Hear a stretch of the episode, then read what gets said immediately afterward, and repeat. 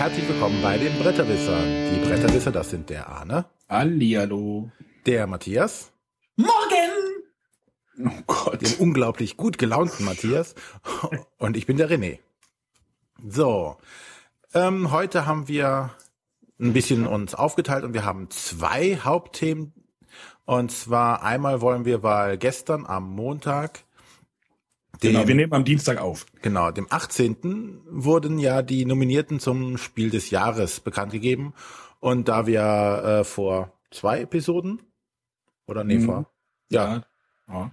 vorletzte ähm, uns darüber ausgelassen haben, wer denn, un, wer denn unsere Nominierten wären, ähm, wollen wir natürlich auch darauf eingehen und ein bisschen besprechen, was jetzt dabei rausgekommen ist als zweites Thema, weil wir könnten bestimmt oder Matthias könnte bestimmt mit dem Thema allein eine Sendung füllen, aber da wir noch was mehr zu besprechen haben, reden wir auch noch über den deutschen Spielepreis.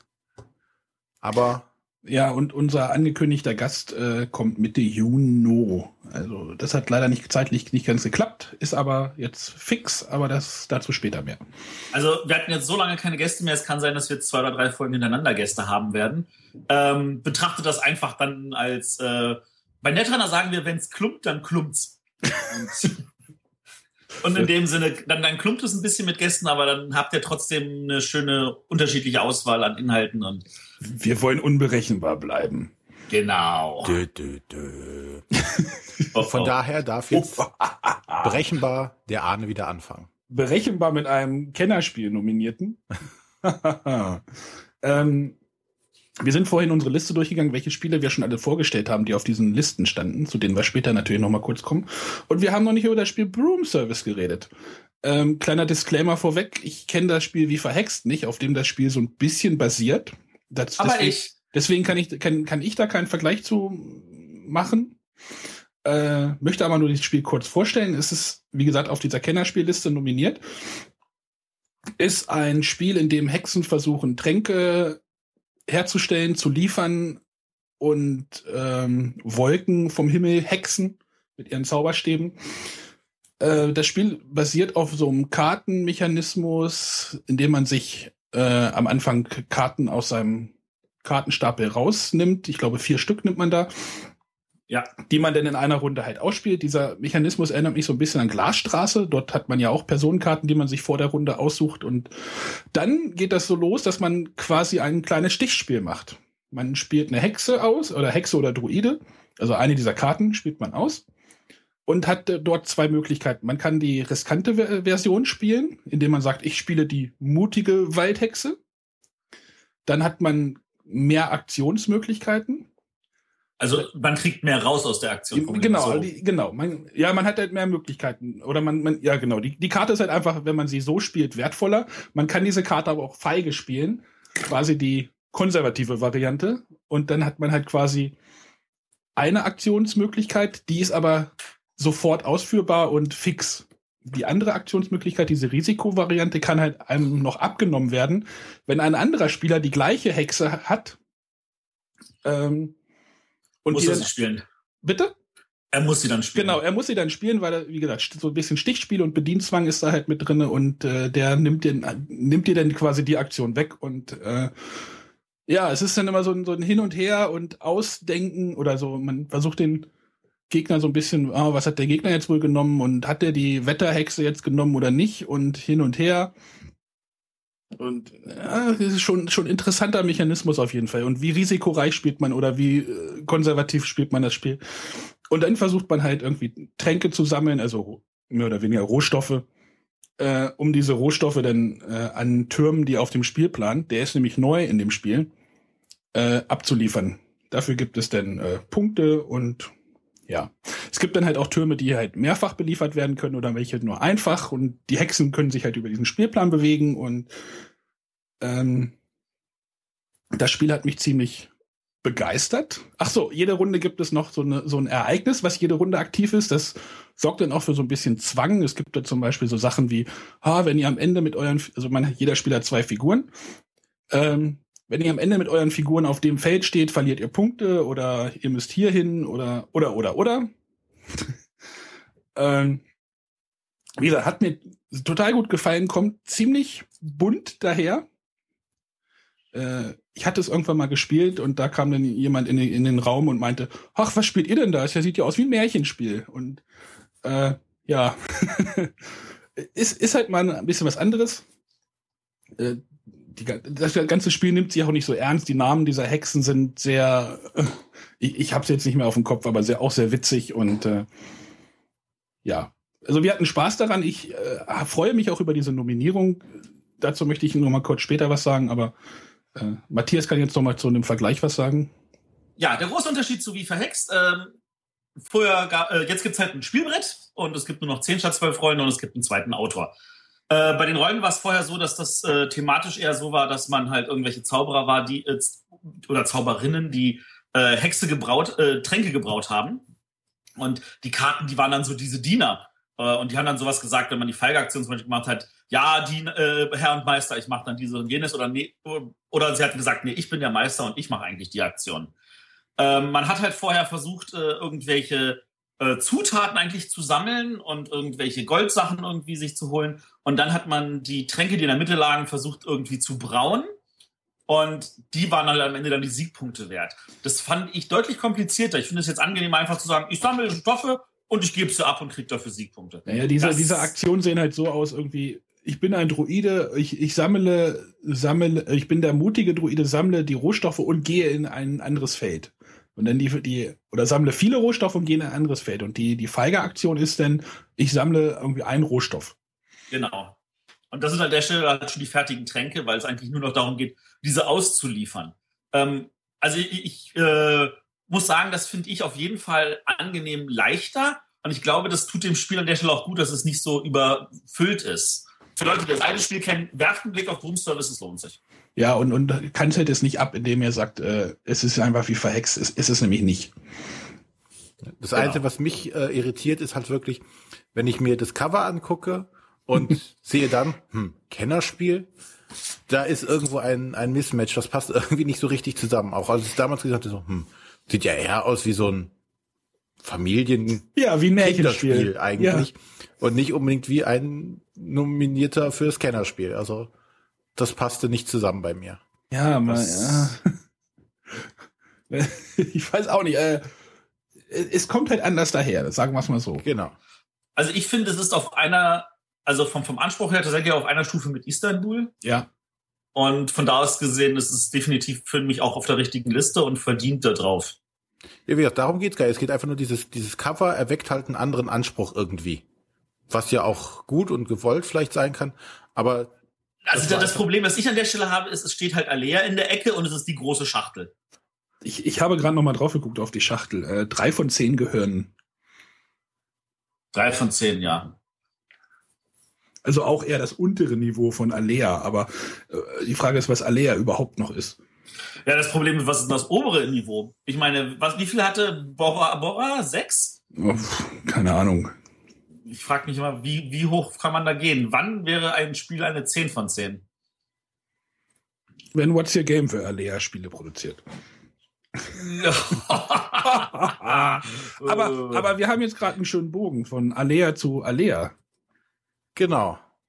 Und zwar komme ich damit zu meinem Spiel, ähm, eigentlich einem ja über zehn Jahre alten Spiel, was aber dieses Jahr neu rausgekommen ist, und zwar San Juan dem Kartenspiel-Ableger oder dem kleinen Bruder oder der kleinen Schwester von Puerto Rico, ähm, was ich selber bis vor kurzem so noch gar nicht physisch gespielt hatte. Ich hatte mir, oder vor einem Jahr ungefähr, kam eine iOS-App dazu raus, äh, die mich dann animiert hat, das Spiel mal zu spielen. Und darauf funktioniert es hervorragend. Das ist mit eines der hässlichsten Brettspielumsetzungen, glaube ich. Ich gerade sagen, die hing mir irgendwie im Kopf als nicht schön. Ja, überhaupt nicht. Aber sie funktioniert, sie tut das, was, was das Spiel tut. Und äh, relativ äh, flott kann man da eine kleine Partie spielen. Und da jetzt ähm, Ravensburger Allee jetzt gesagt hat, okay, nach zehn Jahren können wir mal eine Second Edition rausbringen. So, ein Jubiläum lag das nächste. Ähm, Habe ich mir dann auch mal zugelegt. Und bin recht begeistert von dem Spiel. Wie gesagt, alle, viele werden jetzt sagen, natürlich. Wie kann man das nicht vorher gespielt haben? Aber habe ich nicht. Ähm, für alle, die es nicht kennen, äh, worum geht, also man ist halt in San Juan und versucht dort äh, ja sein Imperium aufzubauen. Das Spannende dabei ist, es geht rein über Karten. Äh, das ganze Spielmaterial besteht bis auf ein paar Pappmarkern rein aus Karten und diese Karten unter äh, oder sind oder nehmen, übernehmen mehrere Funktionen. Also einerseits sind es halt Gebäude, die ich bauen kann. Die Karten sind aber auch gleichzeitig das Geld, mit dem ich Gebäude bezahlen muss, wenn ich sie bauen muss. Die Karten sind gleichzeitig auch äh, die Rohstoffe, die ich ähm, produzieren kann und dann verkaufen kann, um dann wieder Karten zu bekommen als Geld. Also diese, diese äh, Rolle, oder dieses, diese Funktion, die die Karten mehrere Funktionen haben, ist sehr, sehr schön umgesetzt und war, glaube ich, damals auch äußerst innovativ zu dem Zeitpunkt, als es rauskam. Heute gibt es ja natürlich schon einige Sachen, die das ähnlich machen, aber zu, vor zehn Jahren war es bestimmt der Kracher. Und funktioniert heute noch äh, immer ausgezeichnet. Also, wie geht das Ganze vonstatten? Äh, oder der zweite Mechanismus, den man noch hat, ist, ähm, es werden verschiedene, oder es liegen in der Mitte verschiedene Rollen aus, fünf Stück. Und zu Beginn meiner Runde darf ich mir halt aussuchen, welche dieser Rollen ich ausführen möchte. Also habe ich den Baumeister, ich habe den Händler, ich habe den äh, äh, Produzenten, den Goldsucher und den Ratsherrn. Wenn ich mir eine dieser Rollen aussuche, wird die Aktion dieser Rolle ausgeführt und zwar darf die jeder ausführen. Nur ich als Aussuchender dieser Rolle habe einen bestimmten Bonus dabei. Zum Beispiel, wenn ich sage, ich bin jetzt der Baumeister, dürfen alle Leute Gebäude bauen. Nur ich als Ausführender oder als, als Auswählender darf dann die Gebäude um eins vergünstigt bauen. Und so gibt es halt bei allen anderen Rollen auch diese Vergünstigungen. Ähm, und dann ist der nächste Spieler dran, der wählt sich seine Rolle aus, die Aktion wird von allen durchgeführt, nur der, der sie ausgesucht hat, dann die entsprechende Vergünstigung. Und so versucht man halt, seine Karten entsprechend günstig aufzubauen, um eine entsprechende Engine, um Geld oder Siegpunkte zu generieren. Weil ich habe zwei verschiedene Arten von Gebäuden. Ich habe einmal die produzierenden Gebäude, wie äh, eine, eine Silberschmelze, eine Tabak äh, Farm und eine Zuckerfarm oder Zuckerplantage. Die bringen mir Rohstoffe. Äh, diese Rohstoffe kann ich dann verkaufen, die bringen mir wieder neue Karten und mit diesen Karten kann ich halt dann wieder neue Gebäude kaufen und zu anderem zum Beispiel dann diese Stadtgebäude, die neben den Produktionsgebäuden die andere Art von Gebäuden sind, die mir dann bestimmte Boni geben im Laufe des Spiels. Ich weiß nicht, ich darf ähm, eine Karte mehr produzieren oder ich darf, äh, wenn ich eine Karte, wenn ich Karten verkaufe, kriege ich eine, darf ich eine Karte nachziehen. Also sie geben verschiedene Punkte und sie geben Siegpunkte, die nachher natürlich das Entscheidende sind, um zu gewinnen. Ähm, denn das Spiel endet, sobald ein Spieler sein zwölftes Gebäude gebaut hat. Dann kommt die Schlussrechnung und es wird geguckt, wer die meisten Gebäude mit den meisten Siegpunkten im Endeffekt vor sich ausliegen hat. Es gibt dann noch Spezialfähigkeit, äh, Spezialgebäude wie eine Kirche oder eine Kapelle, glaube ich, wo ich Karten drunter legen kann, die nachher auch Siegpunkte werden, der Wert sind. Aber eigentlich ein relativ schnelles und äh, ja sehr flüssiges Spiel. Das hat uns unglaublich viel Spaß gemacht. Vor allen Dingen äh, steht es auch groß auf der Schachtel drauf. Äh, sehr gut zu zweit spielbar und das stimmt auch tatsächlich. Also es macht zu zweit richtig viel Spaß weil du hier wirklich diese Rollen äh, geschickt auswählen musst, wann nimmst du welche Rolle, wann bringt sie dir am meisten was, wann bringt sie dem, dem anderen nichts. Also es ist ein prima Spiel, was ich jedem nur ans Herz legen kann. Auch wenn es, wie gesagt, schon zehn Jahre auf dem Buckel hat. Und in der Second Edition, die jetzt rausgekommen ist, haben sie die Erweiterung mit reingepackt und die Grafik ein bisschen aufpoliert. Ansonsten das Spiel ist noch dasselbe wie vorher und spielt sich einfach sehr gut. Ich mag das auch. Ich habe das auch immer nicht gern gespielt. Was? Also ich, ich finde den Mechanismus Was? total genial, aber wenn ich die Wahl habe, ich habe äh, äh, Race for the Galaxy mal bevorzugt. Auch wenn San Juan das Spiel ist, das zuerst diesen Mechanismus hatte und das eigentlich als Vorläufer gilt, aber irgendwie kam bei mir, also vielleicht habe ich auch Puerto Rico zu oft gespielt, dieses Feeling kam für mich nicht in derselben Form rüber. Und dann habe ich lieber Race for the Galaxy auf den Tisch gebracht. Race for the Galaxy ist aber nochmal eine ganze Spur drüber das sagt jetzt wieder was über meinen Spielegeschmack aus, oder? Ja, würde ich auch sagen. Ja. Aber deswegen ist San Juan kein schlechtes Spiel. Also um die Leute zu Race for the Galaxy zu kriegen, sollte man bei San Juan anfangen. Also wenn man wenn ihnen das nicht genug ist. Genau. Also ja, auch diese ganzen Mechanismus, äh, zumal den Race for the Galaxy ja diese ganzen Symbole noch mit draufballert. Ja, ja. und San Juan ist wirklich, wenn du einmal drin bist und verstanden hast, dann, dann läuft das einfach und dann sind die Karten meistens auch äh, selbsterklärend genug, die Texte, die draufstehen. Da gibt es wenig Sachen, wo man dann nochmal die Regeln bemühen muss, die äh, jetzt, also zumindest in der Edition, sehr gut sind. Alle Karten sind nochmal ausführlich erklärt, was die Kartentexte zu bedeuten haben. Das ja. war San Juan von Andreas Seifert von Alia Ravensburger. Dann darf jetzt hier Matthias. Yeah, also ich wollte über äh, Adventure Tours reden vom äh, Schmidt-Spiele. In dem äh, Spiel geht es darum, dass wir alle auf Abenteuertour gehen und äh, dafür natürlich äh, mit möglichst viel Schätzen zurückkommen wollen. Äh, und dabei geht es gar nicht mal so um die Tour selber, die wir machen, sondern in erster Linie wirklich um das Team, das wir dafür zusammenstellen. Äh, das Ganze ist kartengesteuert. Wir kriegen am Anfang sechs Karten auf die Hand. Und wenn wir dran sind, dann dürfen wir eine Karte ausspielen. Und zwar entweder können wir sie als äh, zusätzliche Ausrüstung verwenden, dann legen wir sie an die Seite von unserem Brett, das vor uns liegt. Oder äh, wir heuern diese Karte als Person an, dann legen wir sie oberhalb unseres Brett an. Und da bringt sie dann am Spielende auch Siegpunkte in Höhe ihrer Goldmünzen, die abgedruckt sind. Äh, um sie aber oben abzulegen, müssen wir eine bestimmte Menge an Ausrüstungen haben. Äh, die Karten gibt es in drei Farben, gelb, blau, rot. Und äh, wenn ich jetzt eine blaue Karte spiele, muss ich entsprechend viele blaue Ressourcen haben, wie diese Karte verlangt. Da gibt es welche, die kosten nur zwei, es gibt welche, die kosten neun, die ist etwas schwieriger äh, zusammenzubekommen. Ähm, und das war's in erster Linie. Achso, ja, noch, äh, nee, wenn ich noch eine Figur oben auslege, dann hat sie noch eine Aktion. Und da kommt dann der ganze Witz mit rein. Also wenn ich die Aktion nutze und dann erlaubt es mir zum Beispiel bei einem anderen Spieler eine Karte wegzunehmen oder äh, bei einem anderen Spieler einfach eine Karte kaputt zu machen oder äh, irgendwelche Sachen auszutauschen oder Spielerkarten ziehen zu lassen. Äh, das Spiel geht nämlich so lange, bis ein Spieler keine Karten auf der Hand hat. Und es ist so, dass wenn man jemanden oben anlegt, dann zieht man keine nach. Sollte man aber eine Karte als Ausrüstung anlegen, muss man eine Karte nachziehen. Das heißt, man legt am Anfang normalerweise äh, äh, Karten aus als äh, zusätzliche Ressourcen, als Ausrüstung äh, und zieht die ganze Zeit halt nach und bleibt irgendwo auf seinen sechs Karten und irgendwann fängt man an, dann Karten vor sich auszulegen. Und damit will man aber nicht zu früh anfangen, weil man sich halt Optionen beraubt. Man möchte auch nicht zu spät anfangen, weil man sie dann vielleicht nicht mehr los wird. Und das Ganze wird noch chaotischer dadurch, dass halt diese Aktionen selber halt äh, einen zusätzliche Handkarten geben können oder auch Mitspielern noch äh, Probleme bereiten können und, und so weiter.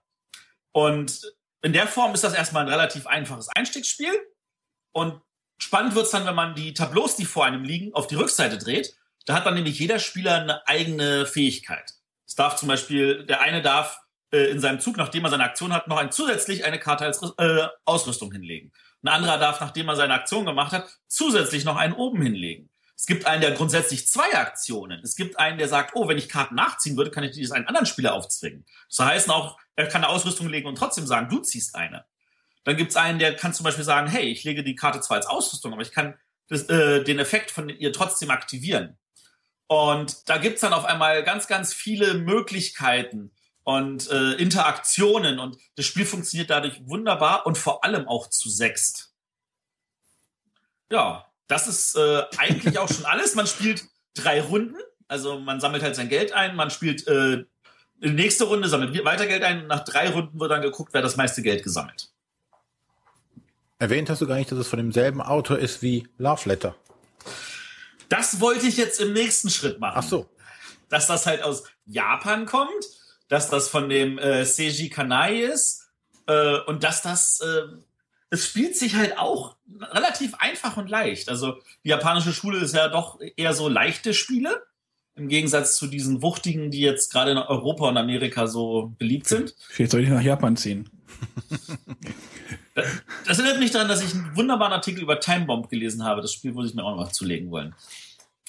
Ähm, genau, das hat Schmidt-Spieler, finde ich, auch grafisch wunderschön umgesetzt.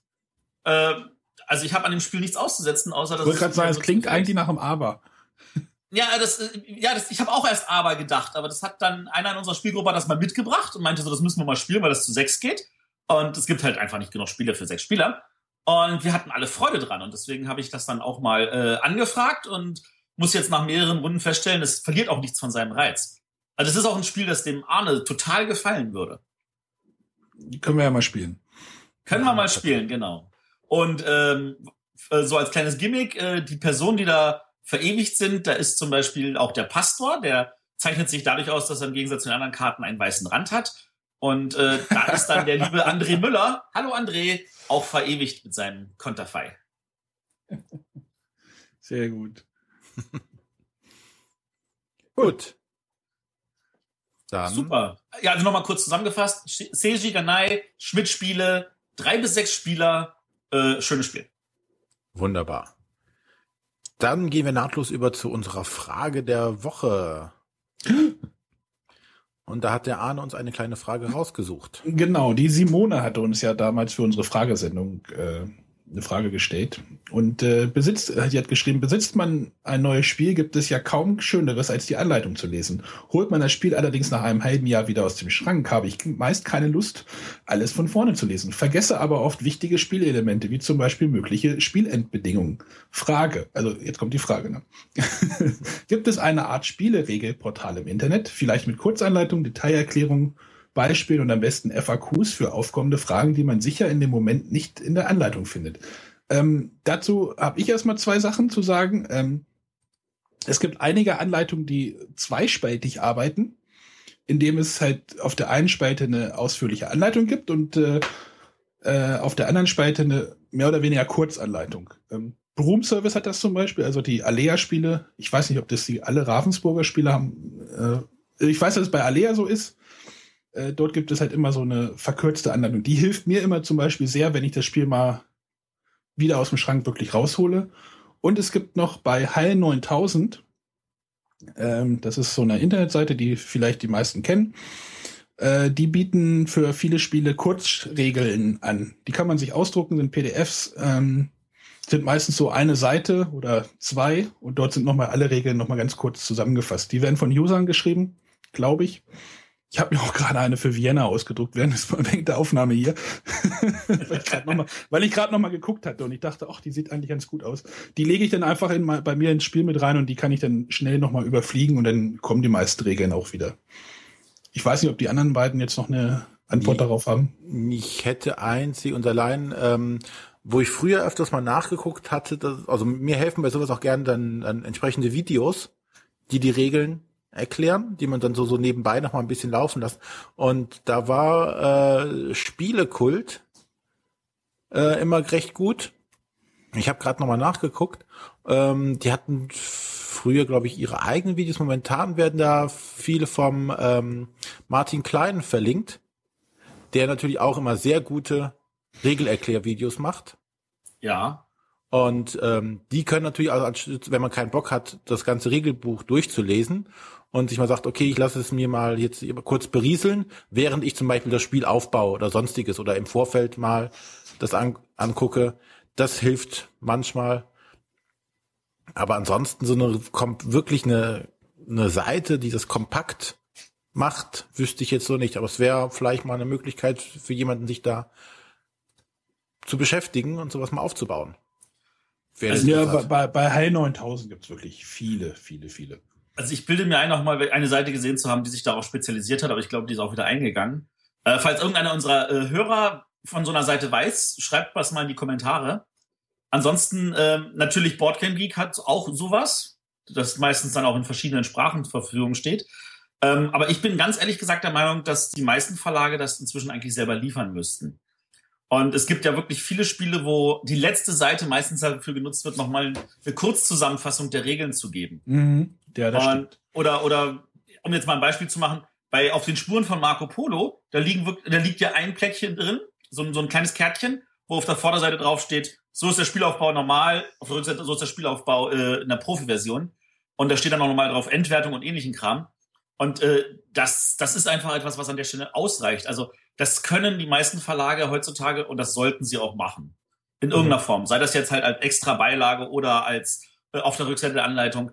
Äh, das, das sollte man nicht äh, unterschätzen.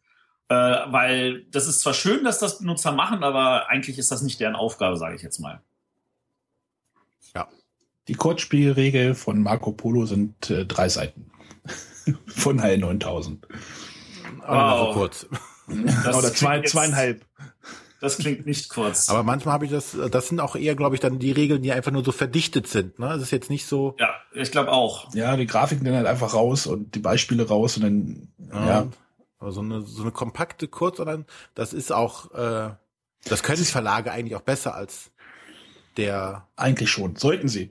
Der normale User.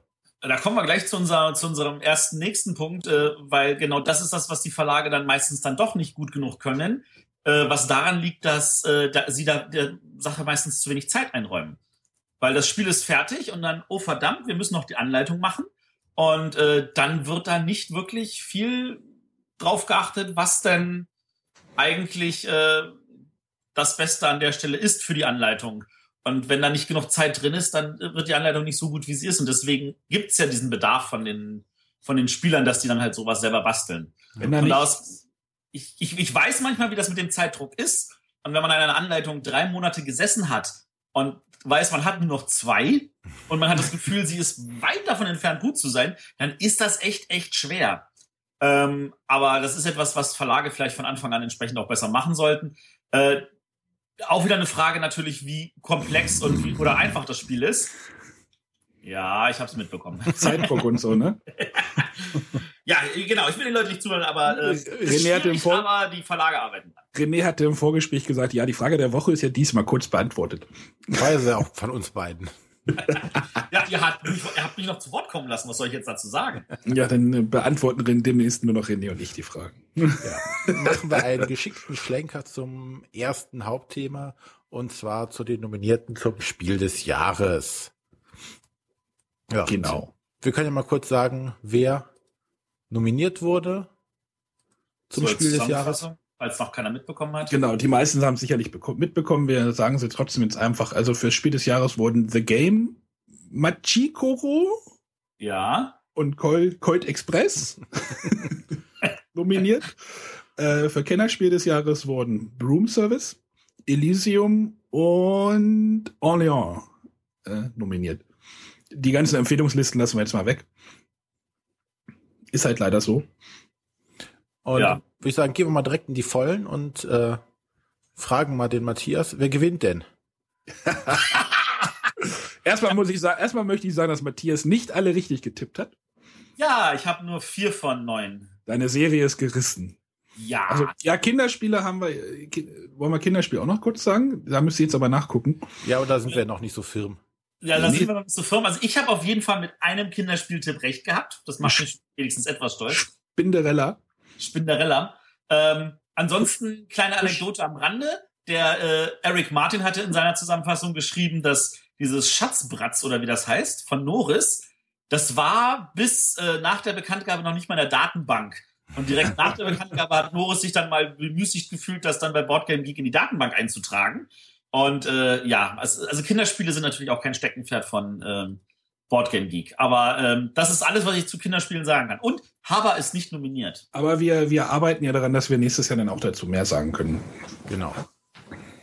So, aber Matthias. Ach, wieso darf ich denn anfangen? Ey, ja. Ey. Du hättest ähm, kurz, frühzeitig unterbrechen können. Ich sag jetzt nur, was gewinnen kann und meine ganzen anderen Kommentare darf ich danach loslassen, ja? Ja.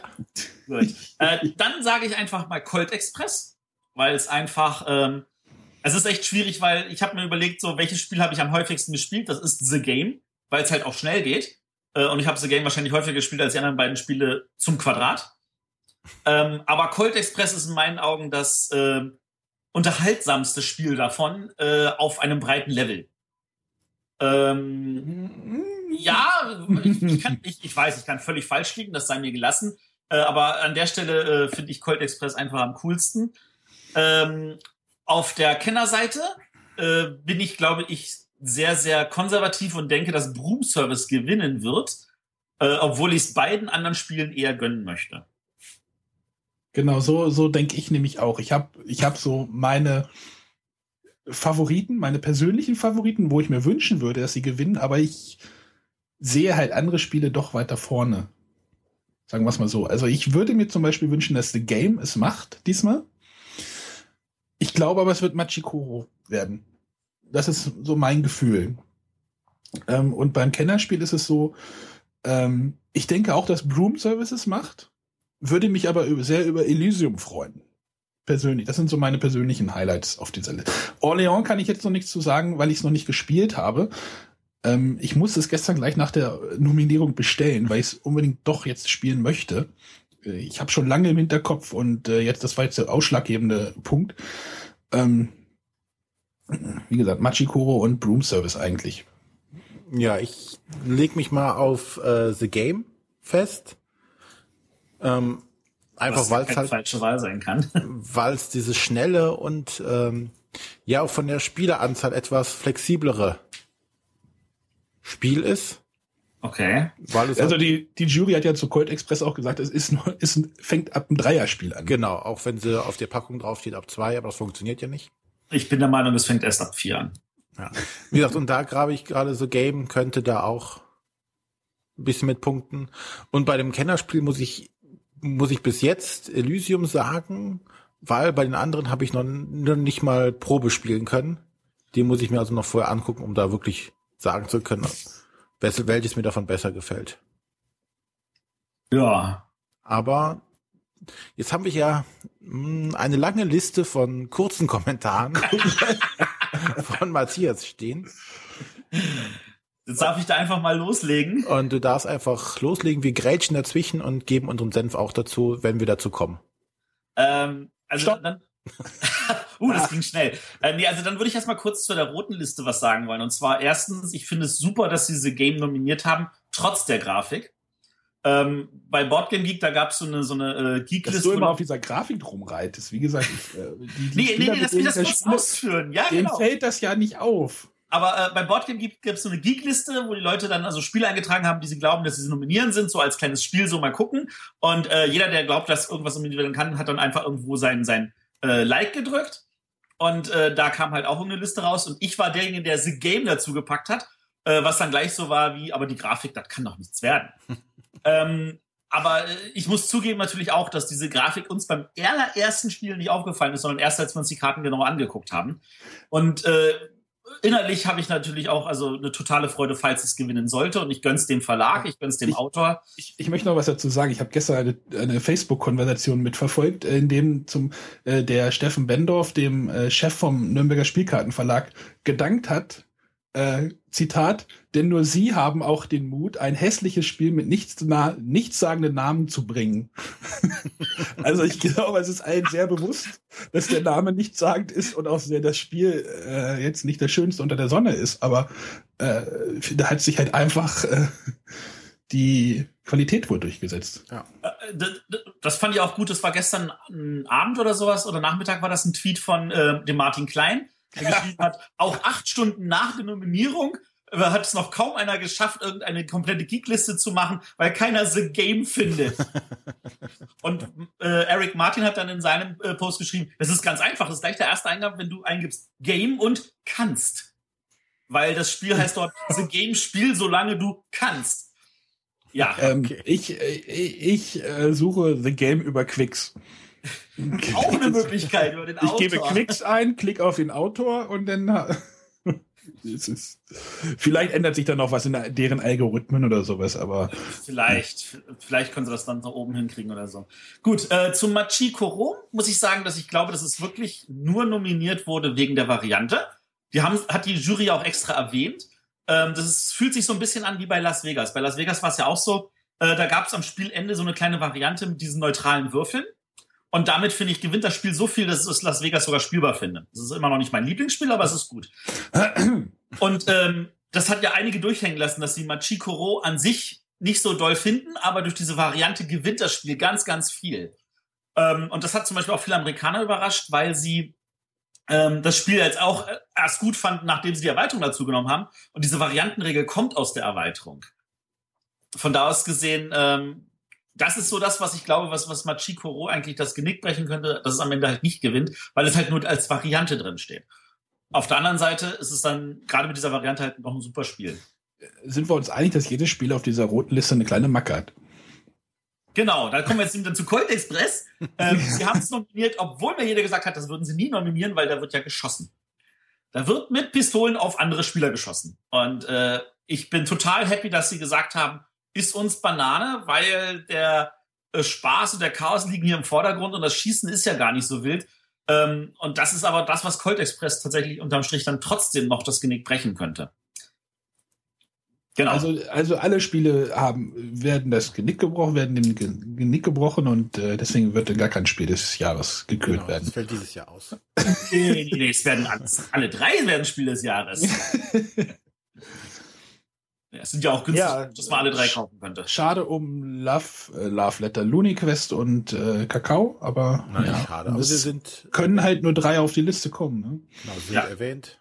Wir haben auch auf Patchwork hart gewettet. Auch interessant, sie haben sowohl auf der roten als auch auf der grauen Liste äh, jeweils ein Zweierspiel, beide von Uwe Rosenberg, ja, genau. nämlich Patchwork und Aller Erde. Ähm, von da aus gesehen, äh, ich freue mich, dass der Uwe Rosenberg gute Zweierspiele macht. Er macht auch gute Einerspiele, wenn man sich dann so Agricola alleine antut oder äh, Caverna. Ähm, aber da hätte ich, äh, hat mir der, finde ich, fand es schade, dass es da gut gefehlt hat, ein Zweierspiel zu nominieren. Aber ich war nicht bei der Diskussion dabei. Die Jury hat sich dieses Jahr vier Tage eingeschlossen. Die werden schon wissen, warum. Ähm, erwähnenswert finde ich noch äh, Vollmondnacht. In der Begründung von Tom Felber ist das halt als das Spiel mit der App-Integration erwähnt. Nicht, dass es halt eins von diesen Partyspielen ist, das in zehn Minuten spielbar ist. Nein, das ist halt wegen der App-Integration gelobt worden und nicht Alchemisten oder ähnliches. Und äh, ich hoffe, das war jetzt nicht so, dann haben wir irgendwas in der Richtung erwähnt und ignorieren mal die ganzen anderen Spiele, wo wir halt die ganzen Lücken sehen. Ähm, weil ja, aber diese App-Integration ist ja nicht essentiell. Also du kannst das Spiel ja auch ohne App genauso spielen wie mit App. Nur dass du, wenn, halt, wenn du halt mit App spielst, brauchst du weniger Regeln im Kopf und du hast einfach einen Mitspieler mehr. Ja. Ja. Ja, gut, das kannst, du kannst auch Alchemisten ohne App spielen, hast du auch einen Mitspieler weniger, das stimmt. Keine Ahnung, ich kenne Alchemisten nicht. Ähm, ansonsten, Ugo ist auf der Liste gelandet, das fand ich total super. Ich ähm, liebe Ugo. Aber ich hatte es nicht mehr auf, der, auf dem Schirm, weil das für mich ein Jahr älter war. Also für mich war das in einem Jahrgang davor, als wir es, als es von den Holländern rauskam. Und deswegen hatte ich es schon nicht mehr im Kopf. Aber ich gönn's Ugo, ich freue mich dafür. Äh, und der letzte kurze Kommentar ist dann zu Marco Polo. Ähm, wo ja einige Leute jetzt schon wieder aufschreien und sagen, naja, Marco Polo und so und äh, warum hat das vier Plusse? Ähm, aber ganz ehrlich, äh, vom Spieltechnischen her finde ich Marco Polo weniger anspruchsvoll als Elysium und Elysium wurde nominiert. Und äh, ich habe das auch mal in einem kleinen Artikel zusammengefasst für Leute, die mir auf Twitter folgen. Ähm, aber äh, ich kann dazu sagen, also äh, die Jury achtet an, an dieser Stelle der Einstieg. Und äh, der Einstieg in Elysium ist einfacher als ein Marco Polo. Ja, das stimmt. Also wenn man Marco Polo jemanden erklärt, dann ist man schon ein bisschen dabei. Ja. Bei Elysium ist das vielleicht ist der Einstieg wirklich ein bisschen einfacher. Ich würde jetzt auch auf eine Stufe von Komplexität setzen. Äh, das, dem sei ja sei ja okay, äh, sei ja okay, aber der Einstieg bei Elysium ist doch einfacher. Das stimmt schon es sind weniger Regeln zu beachten. Was denn innerhalb des Spiels passiert, ist ja nochmal eine ganz andere Hausnummer. Und wie die Karten interagieren, das ist dann wirklich was ganz anderes. Ja. Matthias so. hat auch noch was zum Expertenpreis geschrieben. Ja, den Expertenpreis. Ich, ich weiß, es gibt Leute, die wollen den und ich sage mir, ja, mach doch, aber wie gesagt, dazu habe ich was geschrieben, das könnt ihr auch lesen, da will ich jetzt die Sendung nicht noch weiter aufblähen. Wo hast du das denn geschrieben? Äh, ich habe das jetzt äh, auf meinem Blog auf bretterwisser.de geschrieben. Genau, wir ziehen langsam um. Ich habe jetzt auch schon was geschrieben auf Bretterwisser. Ich weiß noch nicht, wie es aussieht am Freitag, wenn die Folge online geht, ob man in den Beitrag schon direkt sieht oder ob man die Krücke über den Link gehen muss. Also wir werden die Links wahrscheinlich hier in den Shownotes, nein, die Links werden hier in den Shownotes sein. Sicher ist sicher. Und werden auch über Twitter fliegen. Genau. genau.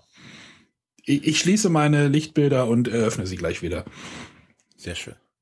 Gut, dann kommen wir zu unserem zweiten Thema für heute. Zum eigentlichen Hauptthema. Genau. Dem, Schatz, Schatzbratz finde ich übrigens einen tollen Namen.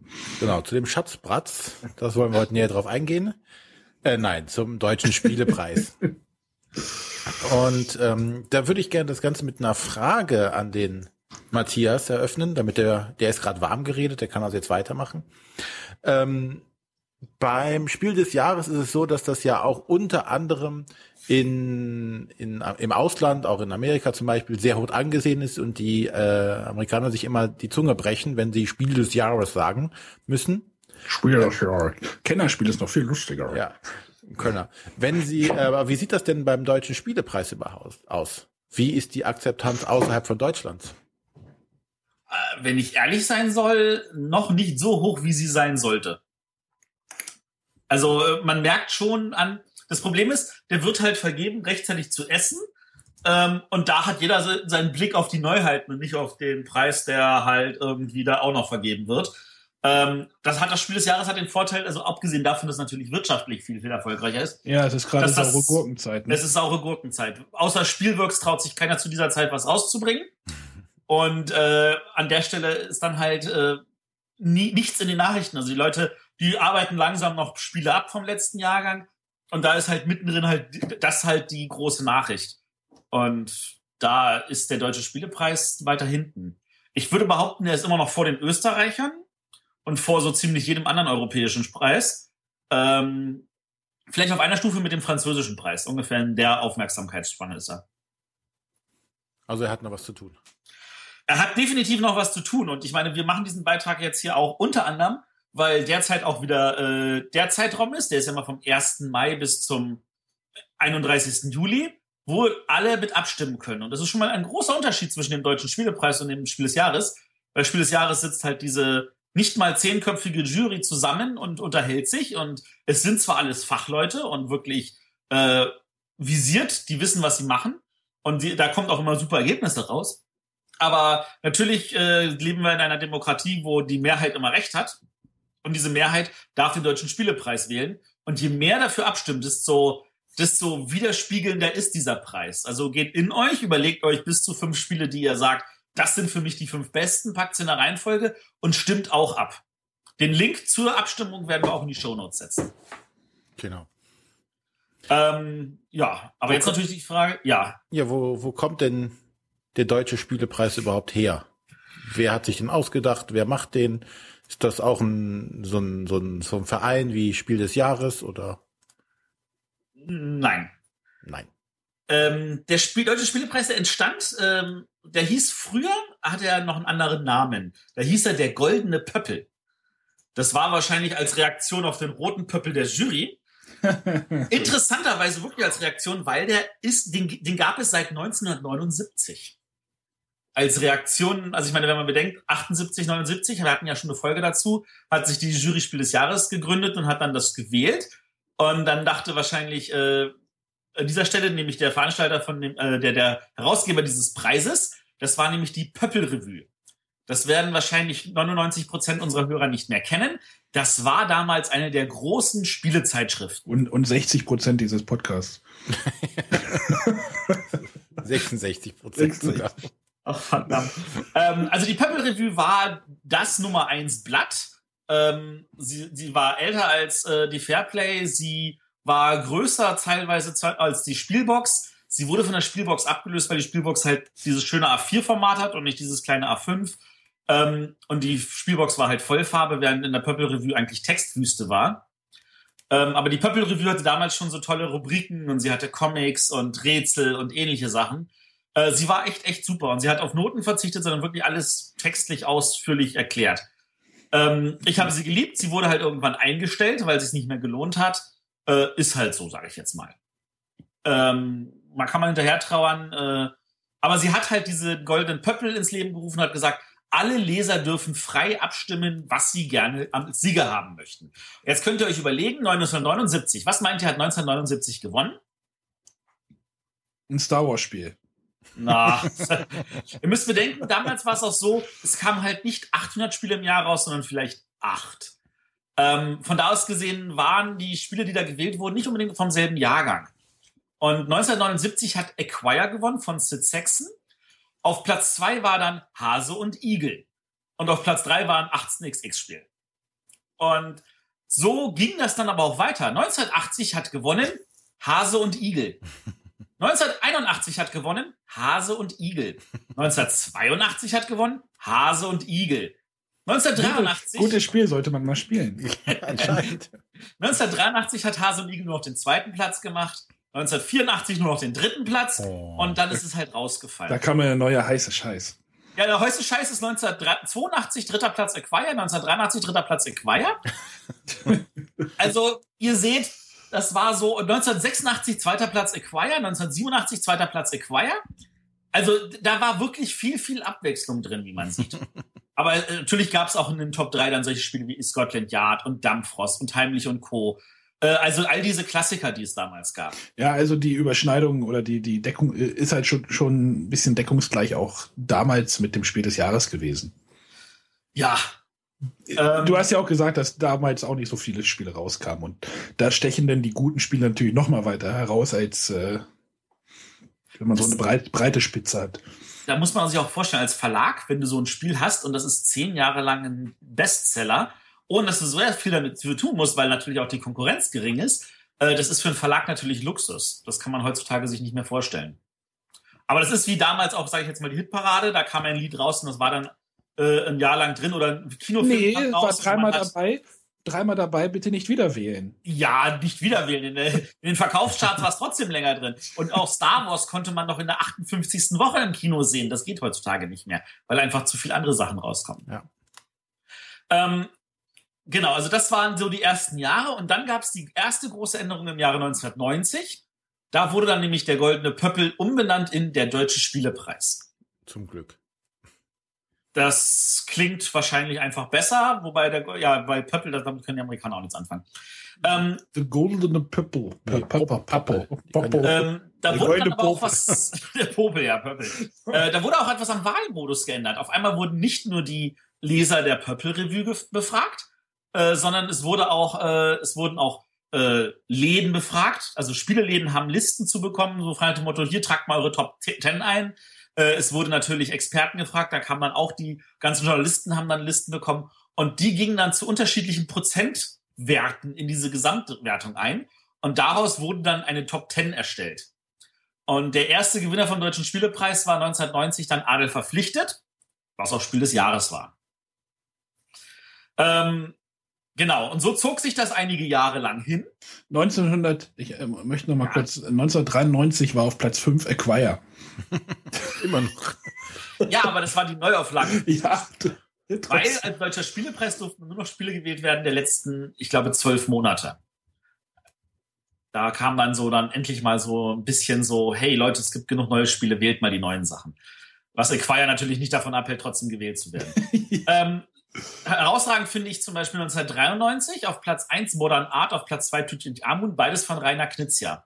Das war zu einer Zeit, wo Rainer Knizia mit all seinen Spielen von der Jury noch gemieden wurde. Das erste Mal, dass, glaube ich, Rainer Knizia irgendwie mit einem Spiel bei der Jury gelistet war, war dann 97 mit Euphrat und Tigris auf der Empfehlungsliste. Ähm, 94 hat Sechs Nimmt gewonnen, deutlich vor Manhattan. Ähm, wie ich finde, auch verdient. Oder zwischendurch noch Capone. Haben wir vor zwei, drei Wochen gespielt hier zu Hause wieder. Ähm, 1995, Platz zwei Linie eins Auch von der Jury damals. Ja, und die, was war Nummer eins äh, Siedler von Katan, ja, ja, ja. Aber wenn Katan nicht 95, sondern 96 rausgekommen wäre, ich glaube, Linie eins hätte dann alles gewonnen und wäre heute definitiv ein größeres Spiel, als es leider so ist. Ja, hätte der Hund nicht geschissen, ne? Ja, genau. Aber an der Stelle ein Tipp von mir für alle, die sagen, äh, hast du einen Spieletipp für mich, wenn ihr irgendwo Linie 1 sieht, sei es auf dem Flohmarkt oder über einen dieser vielen Second-Hand-Händler, greift zu. Das ist ein echt gutes Spiel. Auch heute noch. Ähm, dann will ich jetzt gar nicht so näher darauf eingehen, was da alles noch irgendwas gewonnen hat, sondern darauf eingehen, dass im Jahre 2000 dann der große Skandal kam. Dö, dö, dö. Skandal. Im Sperrbezirk, genau. Ähm, Spielbezirk. Spielbezirk, Entschuldigung. Was ist denn da passiert? Ja, was da passiert ist, ist, ähm, dass ein Spieler dann, also man, man muss sich vorstellen, die Ergebnisse wurden natürlich in der Purple Review bekannt gegeben und äh, das Wahlverfahren war damals schon, das, was man auf ersten Platz gewählt hat, hatte fünf Punkte gekriegt, zweiter vier, dritter drei und so. Und dann standen da halt danach neben, so viele Leute haben das gewählt und so viele Punkte hat es bekommen. Und dann hat einer sich mal die Mühe gemacht, es gibt halt einfach zu viele Mathematiker unter den Spielern, äh, der hat dann festgestellt, Sekunde, alle diese Zahlen lassen sich glatt durch 17 teilen. und dann hat er das halt irgendwie veröffentlicht und äh, 2000 war ja schon ein bisschen mehr Internet als äh, 1990. Und dann hat die Purple Review zugegeben, ja, wir haben sämtliche Ergebnisse mit 17 multipliziert, damit die Zahlen nicht so klein ausschauen. Hey, kennen wir doch irgendwo her, das Verfahren. Ja, damit das halt wertig ausschaut. Und äh, irgendwie hat das dem Preis natürlich nicht gut getan, weil natürlich alle sagen, äh, die paar Hansel, die da was gewählt haben, das ist ja hier, ähm, nee, ich werde jetzt diese eine Seite nicht erwähnen. Ähm, hätte, hätte, der, hätte der ADAC mal gleich auf die Pöppel-Review gehört, dann wäre das auch nicht passiert. Genau. Ähm, aber der, der Verlag, der die Pöppel Review rausgebracht hat, übrigens der März Verlag, der die Spielwa äh, Spielmesse in Essen äh, veranstaltet, ähm, der hat dann natürlich gesagt, okay, ähm, dann machen wir da mal was und äh, hat das Ganze gesagt, okay, wir geben das aus unserer Hand und geben das einer unabhängigen Institution, ähm, die dann äh, das unabhängig von der Pöppel Review aufstellt. Und jeder darf daran teilnehmen. Und es gibt halt nur noch dieses Abstimmungsverfahren über diese Webseite oder per Post. Und äh, wir machen das halt wirklich größer und breiter, dass haben möglichst viel mitmachen. Und dann ist das halt unter Aufsicht. Und die können halt dann sagen, ja, das ist dann jetzt aber auch alles regelgerecht abgelaufen. Und es hat den Preis sehr, sehr gut getan, weil dann tatsächlich A, mehr Leute teilgenommen haben und B, auch äh, wirklich mehr Stimmen zusammengekommen sind und der Preis dadurch aussagekräftiger wurde. Es lagen dann Wahlkarten in der Spielbox bei, in der Fairplay und ähnliche Sachen. Und das tun sie auch dieses Jahr noch. Und der erste auf diese Weise ordentlich gewählte Sieger war dann äh, das Spiel Carcassonne im Jahre 2001 von Klaus-Jürgen Brede. Wo wir jetzt natürlich alle nicht überrascht sind, dass es gewonnen hat. Dö, dö, dö. Aber ähm, natürlich hat man am Anfang mehr Spieler damit zusammengekriegt. Das merkt man dann darin, dass dann ein Puerto Rico gewinnt im Jahre 2002 und nicht ein Villa Paletti. Und 2003 gewinnt dann ein Amunre und nicht ein Alhambra. Und 2004 gewinnt dann ein St. Petersen und nicht ein Zug um Zug. Ja, dazu könnte man ja gleich noch mal was sagen. Ja, dann sag doch gleich was. Ach, soll ich da gleich was zu sagen? Ja, sag mal.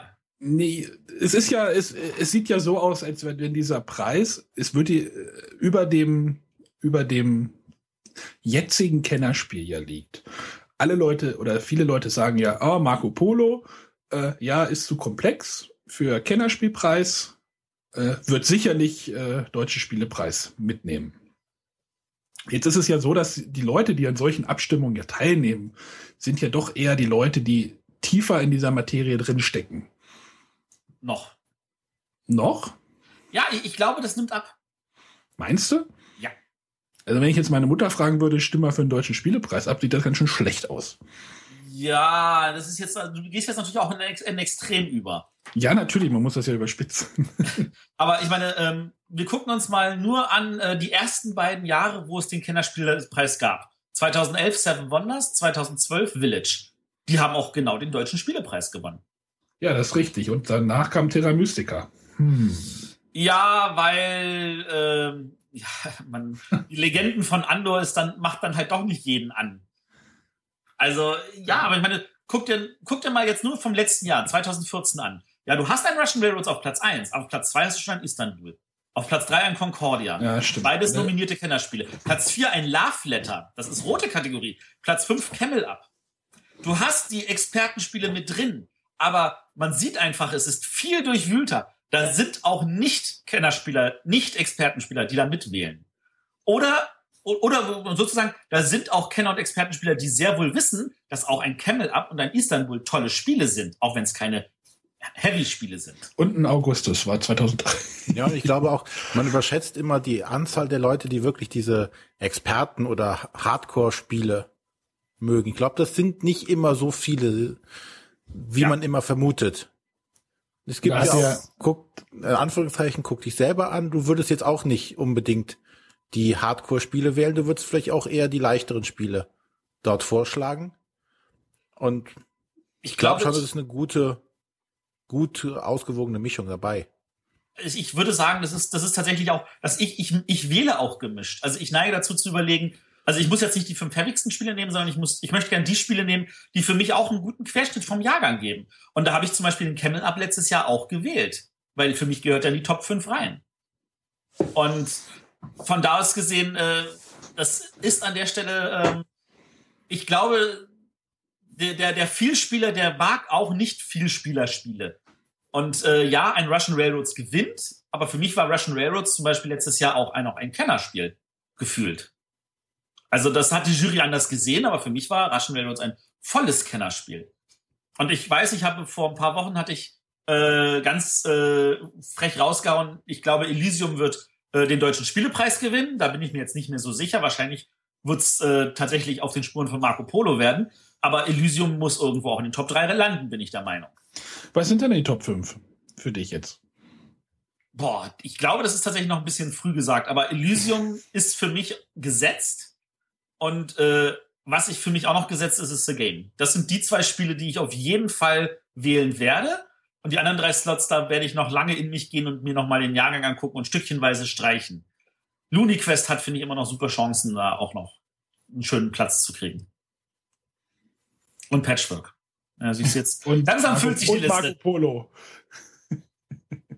Was ähm, oder welches ist denn für euch denn das bessere Verfahren, um so einen Preis abzustimmen? Ist es jetzt eher so ein, der, der Deutsche Spielpreis ist jetzt ein Publikumspreis ja tatsächlich und das andere wird ja durch eine Jury bestimmt.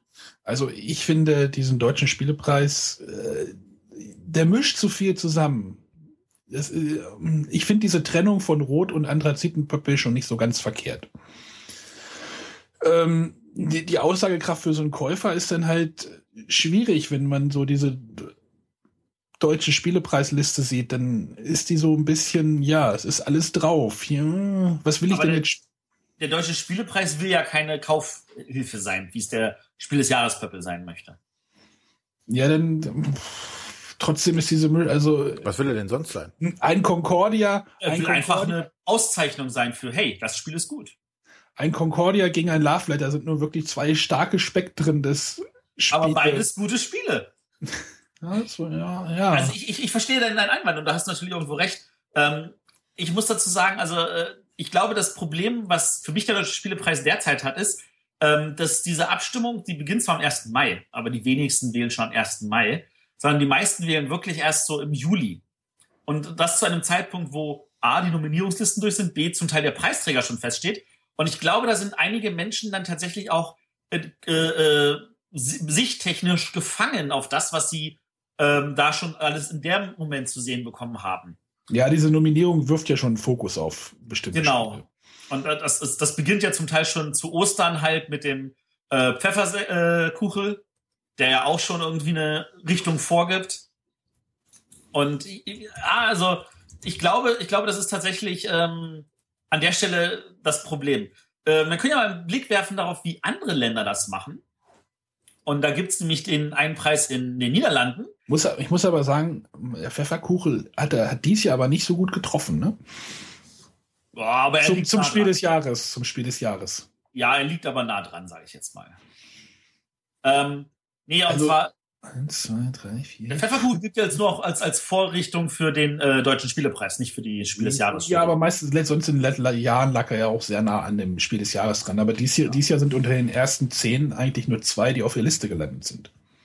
Ja, aber wenn jetzt die Empfehlung mit dazu zählt, sind es deutlich mehr. Ja, wenn ich n erhöhe, wird den y auch größer. Mathematiker. Nee, lass uns noch mal kurz ja, über Niederlande ja, reden. Genau.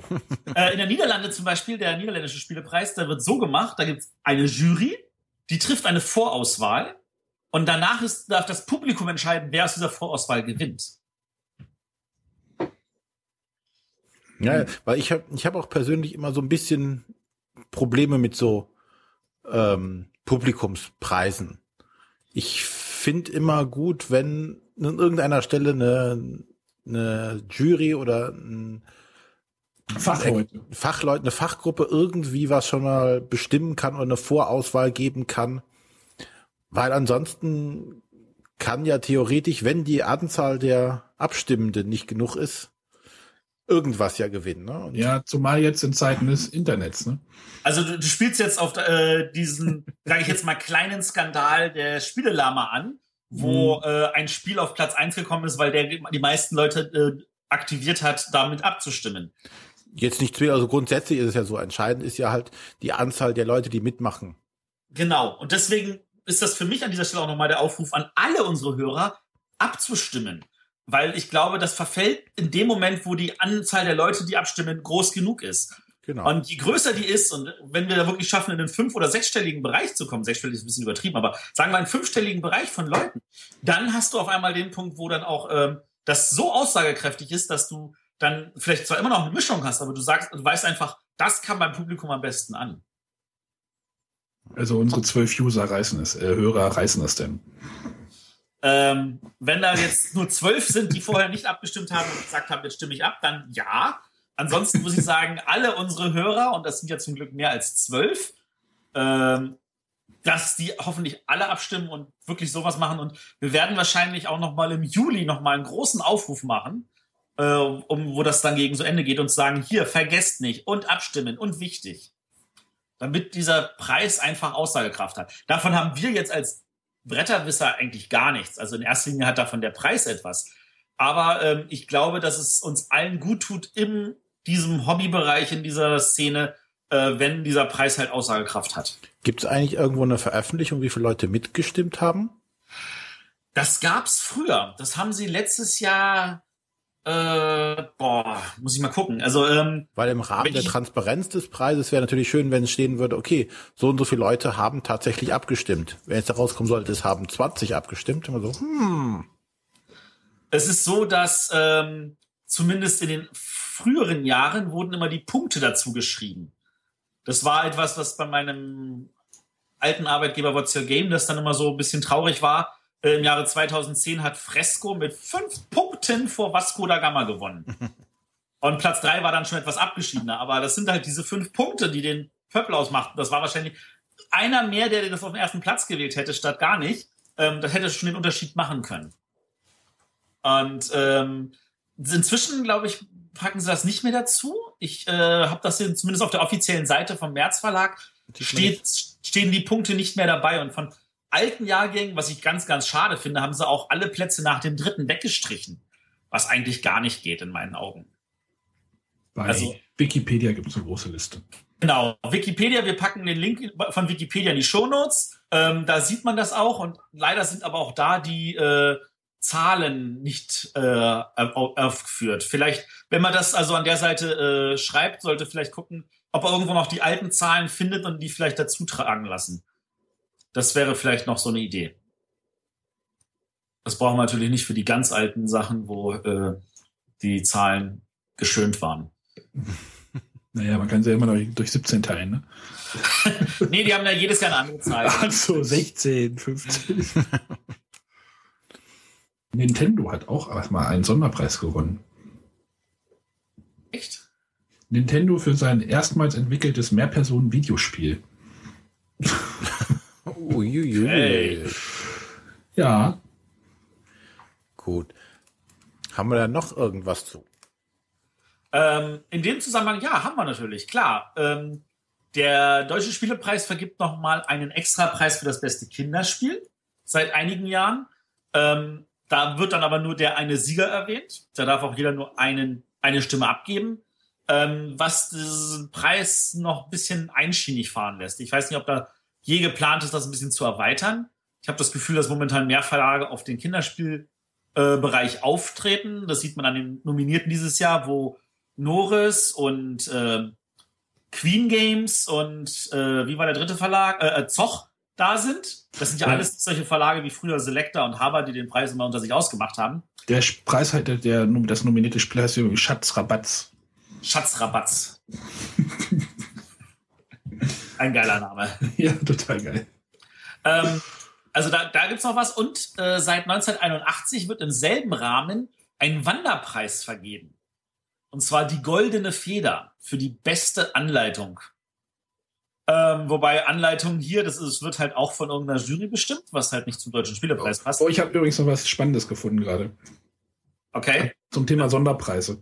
Darf ich das jetzt einwerfen? Ja, wirf mal ein. Der WDR hat nämlich äh, auch 1998 einen Sonderpreis für äh, ich lese mal vor, für den WDR und drei Nachwuchsautoren. Für den WDR, weil erstmals ein Rundfunksender bereit war, durch großzügige Sponsoring junge Autoren auch außerhalb der Spieleszene zu suchen und deren entwickelte Spiele zu fördern.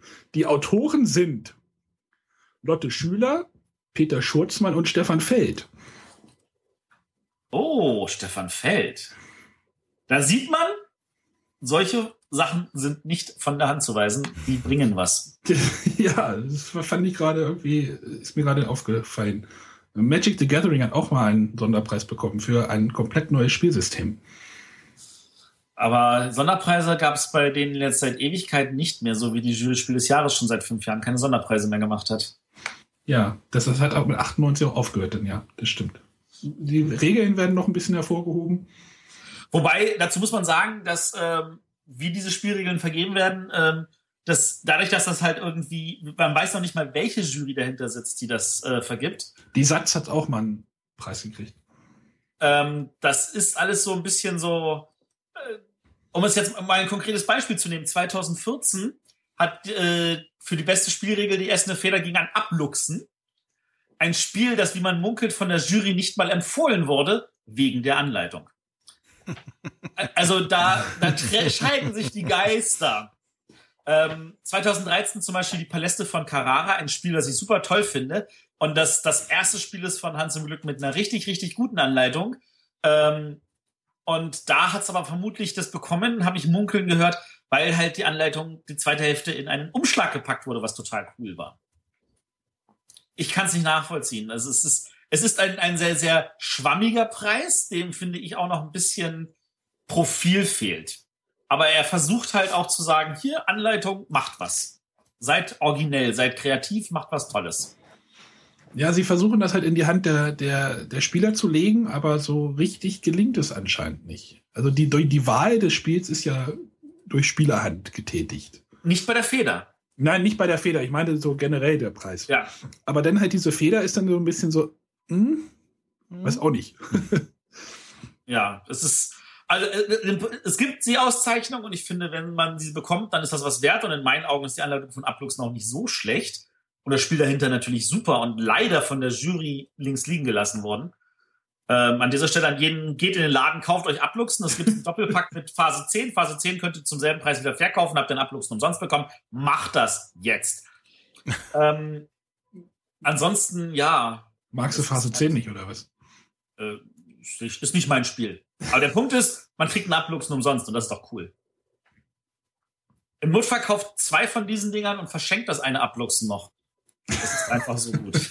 Herzlich willkommen beim Home Shopping der Bretterwisser. Wählen Sie 0180. Verdammt, und gar nicht mal mehr Affiliate-Links. Jetzt selber noch einen Shop einrichten. René, bau mal einen Shop. Ich baue. Ja. Nee, ähm, ich denke, ja, damit sind wir mit dem Thema durch. Also hat ja dann doch nicht so lang heute gedauert. Ja, also der Preis wird immer halt zu essen verliehen. Ähm, da gibt es auch eine Preisverleihung abends, ne? Oder wie war das? Ja, es gibt eine sehr, also ich war noch nie bei dieser Preisverleihung dabei und alle, die mir sagen, du glücklicher.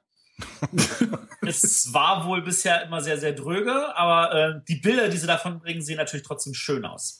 Große Bühne, alle im Anzug. Ähm, das sieht schon wirklich toll aus. Und äh, von da aus gesehen, ja, Preisbekanntgabe ist normalerweise, also irgendwann, ich meine, das wird alles Computer heute gemacht. Im August stehen die Gewinner fest. Ich glaube, irgendwie Mitte, Ende August werden, werden die Verlage bekannt, äh, wird es denen gesagt, aber sie dürfen sich weiter sagen, was natürlich die Verlage untereinander trotzdem so miteinander austauschen.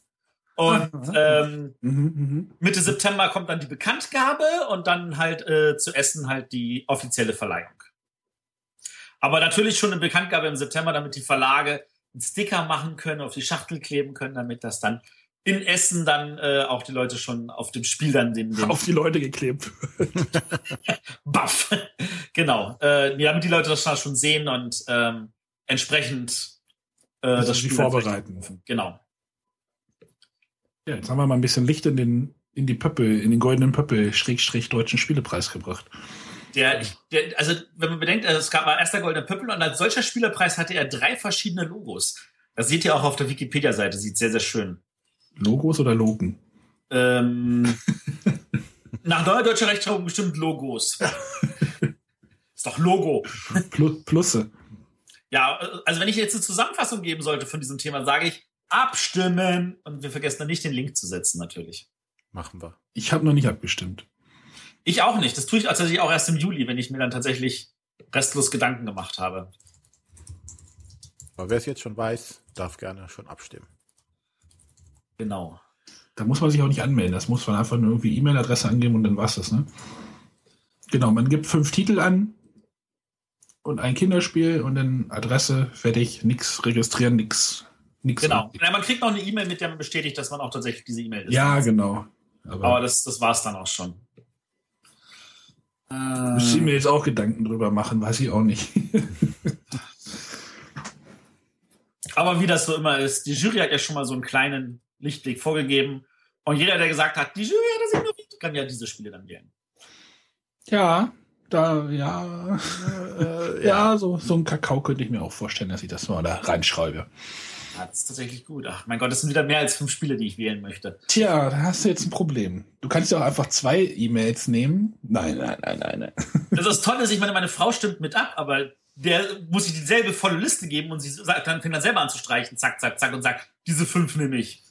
Ich darf es dann für sie ausfüllen, aber sie wählt halt tatsächlich selber. Nicht mal ihr kann ich vorgeben, was sie zu wählen hat. Nicht mal ihr kannst du sagen, was sie zu tun hat. genau. So, bevor wir jetzt weiter in die Familiengeschichte eingreifen, würden wir, würde ich sagen, machen wir ein Schleifchen drum. Klingt mhm. super. Würden uns natürlich auch an dieser Stelle wieder über Kommentare freuen. Ja, was wird denn bei euch jetzt das Spiel des Jahres? Was ist denn euer Favorit? Genau. genau. Wir hatten ja schon bei der Spiel des Jahres Folge schon reichlich Kommentare, aber ich glaube, diese Zusammenstellung hatte auch keiner getippt von unseren Kommentatoren. Also, nee. Gebt noch mal Feedback, was ihr jetzt denkt, was Spiel des Jahres wird. Gerne könnt ihr uns auch schreiben, was ihr zum deutschen Spielepreis oder vom deutschen Spielepreis haltet. Ob ihr da abstimmen werdet oder nicht oder warum ihr es nicht machen werdet. Oder falls noch irgendein ein Kiesel im Schuh ist und ihr euch nervt, dass beim Goldenen Pöppel im Jahre 1984 folgendes Spiel nicht in die Top 3 gekommen ist. Das Acquire nicht in die Top 3 gekommen ist. möchte ich eigentlich mal spielen. Matthias, hast du das?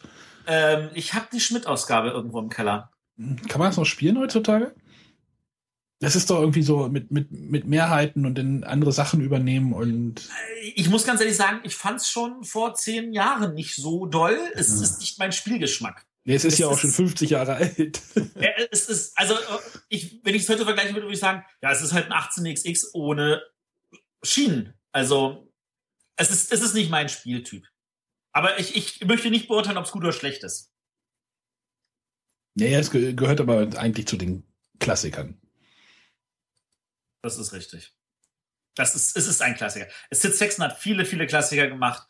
Ähm, gerade zu einer Zeit, wo man noch sehr, sehr äh, eher abstrakte Spiele gemacht hat und ein bisschen fühlt sich Equire auch abstrakt an, obwohl es das eigentlich nicht ist.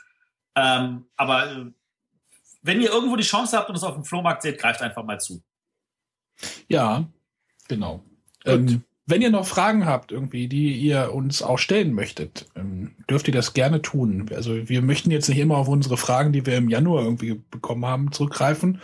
Dort haben wir zwar noch genug, aber wenn ihr mal aktuelle Sachen haben, habt, über die wir sprechen sollen, äh, schreibt uns ruhig eine E-Mail an info at bretterwisser.de. Habe ich heute gut abgewendet von mir. Verdammt. Ja, oder schreibt es in die Kommentare. Da könnt ihr auch Na Nachrichten hinterlassen. Oder schreibt uns über Twitter oder auf Facebook oder auf einem der vielen anderen Wege, auf denen man uns erreichen kann. Genau. Und wenn ihr uns äh, gut findet und unterstützen müsstet, äh, möchtet, dürft ihr auch gerne uns auf äh, Patreon slash Bretterwisser suchen und uns vielleicht dort unterstützen, wie schon mittlerweile fast 30. Fast 30, also 27 sind es, glaube ich, jetzt genau, Leute unterstützen. An dieser Stelle nochmal vielen Dank an alle Unterstützer. Jo. Und auch und, an alle, die uns nicht unterstützt haben, werden davon profitieren, dass wir wir jetzt schon begonnen oder jetzt gerade dabei sind, unsere Blogs zusammenzuführen. Und demnächst wird es dann auch noch mehr Podcasts zu hören geben von uns. Also da dürfen sich auch alle anderen, die uns nicht unterstützt haben, bei den Unterstützern bedanken. Ähm, hm. Genau, in dem Zusammenhang neue Podcasts. Also wir werden jetzt wahrscheinlich ja wöchentlich produzieren dürfen, ähm, was wir total Echt? toll finden. Echt? Ähm, ja, und äh, zu dem Zusammenhang eine der Sachen, die ihr freigeschaltet habt über Milestone, ist ja, dass wir zusätzlich halt in den Wochen dazwischen so eine Review-Sendung machen. Und da haben wir noch nicht so richtig die Ahnung, wie wir diese Review-Sendung nennen wollen. Äh, auch wie wir die Kindersendung nennen wollen. Und da wollen wir jetzt so eine kleine Abstimmung online packen. Äh, der Link dazu Echt? ist natürlich auch in den Show Notes. Den werden wir wahrscheinlich schon vorher aber über Twitter freigeben. Und dann macht da einfach mal mit und helft uns, den besten Namen zu wählen. Weiß René eigentlich jetzt schon davon? Ich wollte gerade sagen, der René, der mag natürlich nicht, wenn die Menge abstimmt, sondern der mag lieber Juryentscheidungen. Aber vielleicht kann er damit leben, dass unsere Hörer Sachen entscheiden. Danke, René. Das reicht. Mehr musst du nicht sagen. Genau. Ja, es, es passiert gerade viel. Wir arbeiten auch noch hinter den Kulissen. Wenn es ein bisschen holprig ist, äh, stellenweise auf der Webseite. Äh, wir, wie gesagt, wir arbeiten dran. Es ist ein äh, bisschen was an Arbeit. Wir haben uns jetzt auch ein, für ein neues Theme schon entschieden und äh, das wird jetzt alles eingepflegt. Genau. Es kann also mal passieren, dass wenn er auf die Webseite kommt, das ganz grauselig aussieht, aber das wird dann ein Übergang sein, bis es dann die finale Version ist. Genau. Dann hoffentlich etwas hübscher, etwas mehr Inhalt. Genau. Äh, wollen wir jetzt schon das Thema für die nächste Sendung? Matthias, wie weit bist du da? Nee, das, das steht noch nicht hundertprozentig fest. wir, wir arbeiten an einer Premiere, sagen wir es mal so. Genau. Wir machen einen Podcast-Musical und singen die ganze Folge. Yes, yes, endlich! Naja. Okay, wenn Gut. ich jetzt alle Patreon wieder abmelden, haben wir verschissen. Dann machen wir wirklich eine Musical-Folge, wenn es Musical, Eine Musical-Folge. Okay. Dann danke fürs Zuhören und bis zum nächsten Mal. Tschüss. Tschüss, Tschüss und spielt schön. Und stimmt schön ab. I'm singing in the rain, just singing in the rain. What a glorious feeling, and I'm playing again.